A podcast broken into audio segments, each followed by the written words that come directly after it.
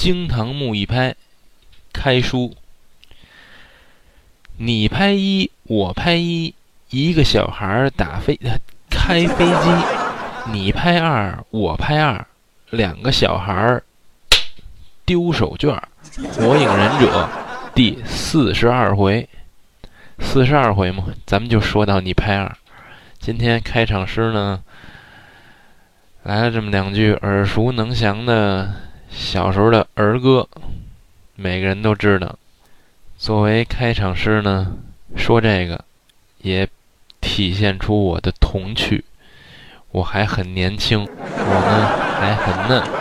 上一回书呢，嗯，我也听了，说完之后我自己也听了一遍，确实扯的比较多，半个小时的书。实际呢有五分钟、十分钟是说到原著的正式的内容，其他都是扯。有的人就给我提意见了，说你这个哪儿说书，纯就是单口相声。实际并非如此。不知道呢，上回怎么就扯的这么多，而且还扯到意大利面，什么披萨饼。您说这跟火影有关系吗？实际没关系。很多人给我提意见了，但是也有人喜欢，所以这众口难调。今天呢，呃，还是说说书的内容。上回书呢，咱们说到夜里边的一点事儿。这夜里边呢，我爱罗一人睡不着觉，在房顶上坐着。这时候，阴之忍者托斯在房顶上上来。找我爱罗的茬儿，想杀我爱罗。那我爱罗哪是等闲之辈呀？哪是说杀就杀的呀？对吧？所以呢，两个人见面之后是话不投机半句多，显得分外眼红。两个人大战已经开始了。具体他们怎么打的，我就不跟您细说了。书以简洁为妙，他们俩呢就斗在了一处。实际漫画原著也没写他们俩怎么打，那么画风一转，又转到另一个场景。木叶村这个寂静的夜里边，不是说每个人都能呼呼大睡。我爱罗跟托斯俩人睡不着，在那儿打架。这边呢，鸣人他们家房顶上有两位，也没睡着。那位说了，干嘛在鸣人的房顶上？鸣人那是主人公男一号，这部作品的男主角就是他，所以老得提着他。鸣人在自己家里边呼呼大睡，房顶两位谁呀？不是旁人，正是自来也和惠比寿。那位说了，这惠比寿不是差点死了吗？人家是特别上人，哪儿那么容易就让蛤蟆给压死，是吧？再说那自来也，那惠比寿都是自来也的晚辈，他们也都熟。那么这两个人夜里边睡不着觉，在名人房顶上商量什么呀？实际呢，自来也在木叶村里边那是地位啊，德高望重，没有人不知道，没有人不尊敬，都管他叫自来也大人，吉来也萨玛。哎，我这发音准不准？我都觉得特别准。自来也想带着名人修行，自来也有自来也的目的。为什么他要想带名人呢？咱们以后再说。因为鸣人呢，体内有九尾，马上小这个组织，这个叛忍的组织就要出现了。小的目的是什么呀？他初期的目的就是收集尾兽。所以自来也也是为了保护鸣人，所以想跟在鸣人身旁。毕竟他的得意弟子四代目火影是鸣人的老爹，这个咱们就不细说了，在这儿这都是后文书。我在这儿呢，就是捎带手给您带一句。那么自来也把惠比寿夜里边叫出来，什么意思呢？自来也就对惠比寿说：“哎呀，不好意思啊，惠比寿。”抢了你的学生，但是呢，我必须要亲自带着名人修行。我是有原因的，是有目的的。其他的你也不要多问。惠比寿一听，哎呀，自来也大人，既然您带着鸣人，那鸣人将来肯定错不了啊。谁不知道您的实力？不过话说回来，火影大人可都一直在找您的下落。您这么长时间都干嘛去了？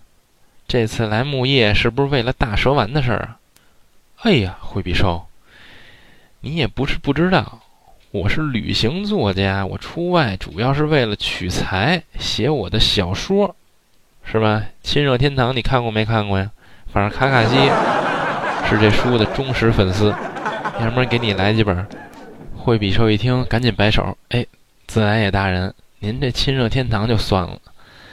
不过，如果大蛇丸真的要对木叶不利，凭现在木叶村的实力，哎，四代火影大人挂了，三代火影虽然实力非凡，也是您的恩师。”会千万种忍术，但是无奈呀，岁数也大了。如果要抵御大蛇丸，要跟大蛇丸死磕，那真得借助您自来也大人的力量啊！自来也一听，嗯，此话也对呀。不过，哎，这件事情在意在意。行了，时候也不早了，我就跟你说一下，鸣人以后交给我了，你呢，跪安吧。惠比寿一听，得嘞，晚安，自来也大人。说着话走了。自来也这边呢，双眉紧锁，陷入了沉思，也在想大蛇丸这事儿。那么这边呢，咱们就暂且不表，咱们单说五爱罗与托斯这边。五爱罗与托斯呢？刚才是大战了好几个回合，然而他们俩打的时候，我说了说自来也和惠比寿，他们俩这话说完之后，我把镜头再转到五爱罗这边，胜负已分。托斯血肉模糊倒在房顶上，五爱罗呢面无表情，接着看月亮，这您就足以看出五爱罗的实力。高出托斯无数个档次，相当于直接秒杀。而且托斯死得很惨。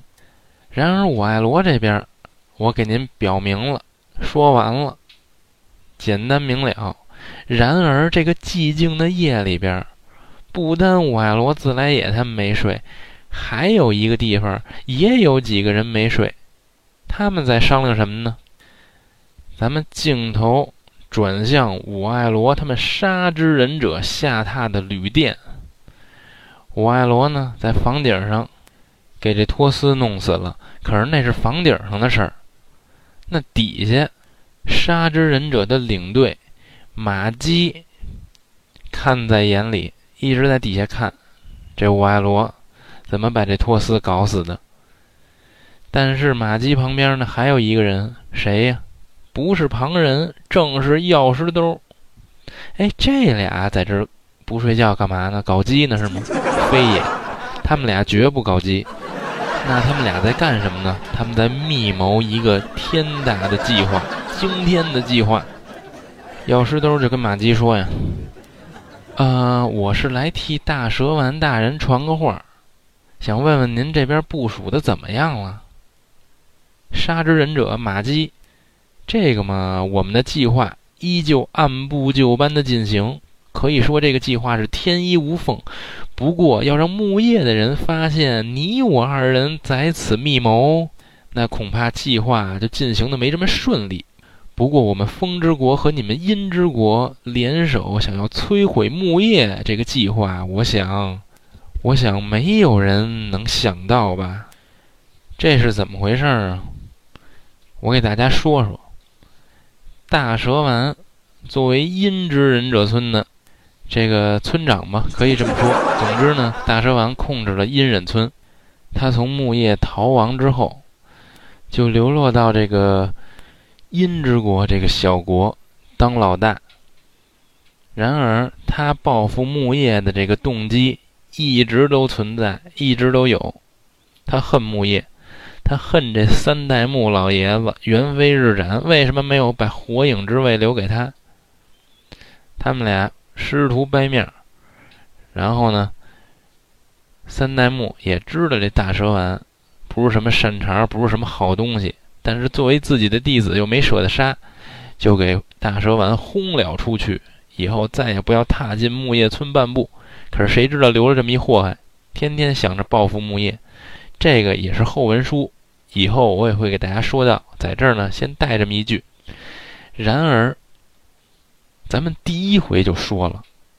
五大国说是五大国，有的有盟约，但实际也是敌对国，面和心不和。尤其是这风之国呀，野心也是有的。然而让大蛇丸这么一撮合，阴忍和杀忍联手，以这个中忍考试之名，中忍考试在木叶举行啊，所以呢，通过中忍考试，把一些兵力。渗透进木叶村，伺机想摧毁木叶，而且两个国家联手，木叶呢也没有什么防备，所以来一个攻其不备，直接把木叶村火之国拿下，就是这么计划的。实际您看啊，这沙之国想联手大蛇丸摧毁木叶，大蛇丸呢自己一个人的能力有限。所以也借助风之国杀隐忍者村的力量，一同报复木叶，顺便把佐助给收了。所以这两拨人都不是什么好东西，各怀鬼胎，在这里密谋。马姬呢，作为风影的手下；药师兜呢，作为大蛇丸的手下。那两个人，这大黑半夜的不睡觉。在这里密谋摧毁木叶的计划也是顺理成章。俩人在这儿互通信息，聊了半天，可是还有一个人没睡觉，就偷听他们俩说的计划。但是这个人偷听完他们的计划之后，是大为吃惊。哎呀！没想到风之国和阴之国这两个国家居然联手想摧毁木叶呀！我操，这我得必须报告火影大人啊！这事儿不是小事儿啊！此人是谁呀？并非旁人，正是考官月光疾风师爷。这月光疾风怎么就这么巧，就偷听他们俩说话呀？也巧了，月光疾风。正好赶上今天晚上巡逻，巡逻到我爱罗他们下榻的这个旅馆这边，就感觉有动静。什么动静啊？您别忘了，刚才我爱罗把这托斯搞死了，那肯定俩人打了一架，必然有动静。月光疾风就默默地看着。然而他发现这房顶上打完了，这房底下还有人。然后他呢，蹑足潜踪，悄悄地靠近这两个人，突然就发现是药师兜和马姬，然后在那儿暗中偷听。听完他们的计划，哎呀，心里一颤，颇为震惊。于是乎呢，赶紧跑了，报告火影大人。可是您别忘了，那药师兜和马姬，那都是上任实力。绝非常人。那药师兜跟卡卡西实力差不多，那马基不用说了，能带领我爱罗他们小队，那实力能差得了吗？所以月光疾风走的时候，这俩直接就发现了。药师兜和马基互相对视了一下，药师兜就说呀：“有一只老鼠。”哎，马基点了点头，嗯，确实。不过这只老鼠我来搞定吧，咱们今天的会面到此结束。说着，马姬化成一股旋风没了，干嘛去了？追月光疾风去了。月光疾风也明白，可能自己被发现了，赶紧跑吧，赶紧报告火影大人去吧。于是乎呢，这月光疾风是飞檐走壁，嗖嗖嗖，就在这漆黑的夜晚。在这木叶村的挨家挨户这房顶上就跑，就奔着这火影的办公室就去了。然而这马姬在后边是紧追不舍。慢慢的就追上了这月光疾风。月光疾风也觉得这后边有杀气，追着他。然后呢，在一个大的房顶上，月光疾风停住了脚步。马姬就站在月光疾风身后。月光疾风一回身，哟，原来是你呀！马姬微微一笑，嘿，这不是考官大人吗？你怎么在这儿啊？刚才听到了什么呀？月光疾风很虚弱的样子。大家也都知道，在漫画里这个人物呢，非常的虚弱，黑眼圈老咳嗽。但实际呢，毕竟是个特别上人啊！哼，你们居然跟阴人密谋要摧毁木叶，哼，我绝对不会让你们得逞的！我要马上去报告火影大人。说完这话，转身就想走，可是谁知道，刚一转身，这马姬速度之快。直接就到了月光疾风面前，想走，那你得先过我这关。月光疾风一看马姬在他面前，往后退了两步，从身背后把他背着这忍者太刀抽出来了。哼，看来今天非要大战一场，我才能离开了。两个人谁也不服谁，大战是一触即发。说着，这月光疾风挥刀就砍。一刀砍过来，马姬往旁边一闪身，躲过了月光疾风的刀。紧接着，马姬冲出一拳，月光疾风也一闪，紧接着又挥刀一砍，马姬一低头又躲过去了。两个人你来我往，是斗在了一处，打了几个回合，打了一个棋逢对手，将遇良才，谁也没占着便宜。为什么呀？因为他们使用的都是体术，俩人。都没使忍术，为什么？这个漫画里边没给您交代那么细。实际，我个人认为，月光疾风不使用忍术的原因，是因为月光疾风不太会忍术。要不然，漫画的原著里边也不可能直接让马姬给秒杀。马姬不使用忍术的原因，现在是夜里。而且是在木叶村啊，使用忍术，动静一大，一群木叶的忍者来了，那他就不好办了。所以二人的体术较量，打了个平手。月光疾风一看，嘿，我也甭跟你废话了，老这么打我也走不了，直接我使用必杀吧，把我的大招使出来得了，直接给你秒了就完了。说着话。挥刀，使出一招木叶流三日月之舞。这招呢，实际呢也是体术的一种，因为也没使用查克拉，也没结印，使用的是一种挥刀的体术。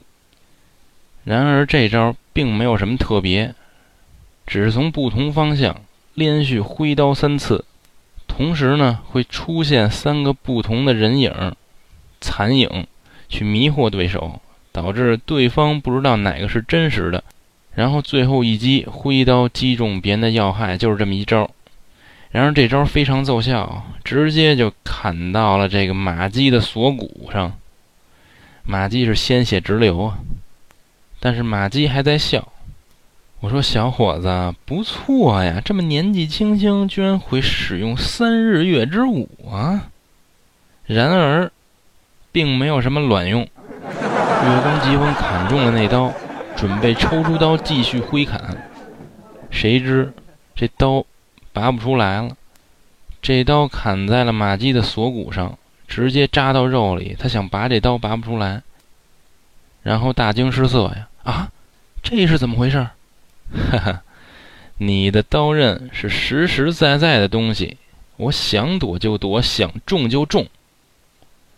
但是风之刃你躲得了吗？我把空气，我把风化作刀刃，哼，你有什么辙吗？说着，结印之后，使出一招，不知道什么东西，漫画里没说，直接秒杀了月光疾风。月光疾风尸体扑通倒在地上，死了，就这么死了。实际我觉得他应该跟玉手洗红豆实力差不多。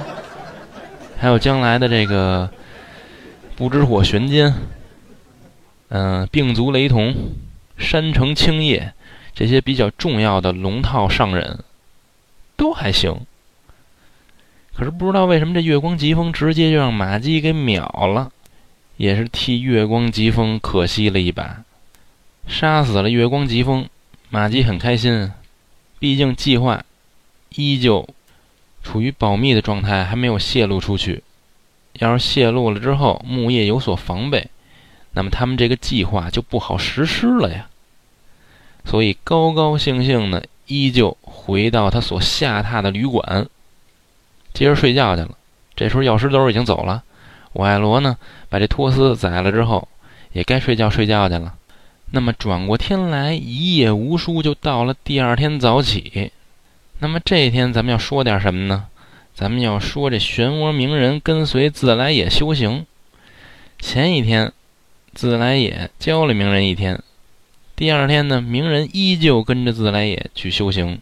这自来也呢，把鸣人带到了木叶村的郊区，纯天然的地方，有树林，有小溪，有小山，当然还有自来也最爱的，有很多姑娘在这小溪里边洗澡，又能让他偷窥一番。这自来也拿着望远镜在那儿偷窥，鸣人不干了，嘿，我说好色仙人，你把我带到这儿，你就是为了偷窥的？你难道不要教我一点新的招式吗？你答应我的，要让我变强，要带我修行。自来也回过头看着鸣人，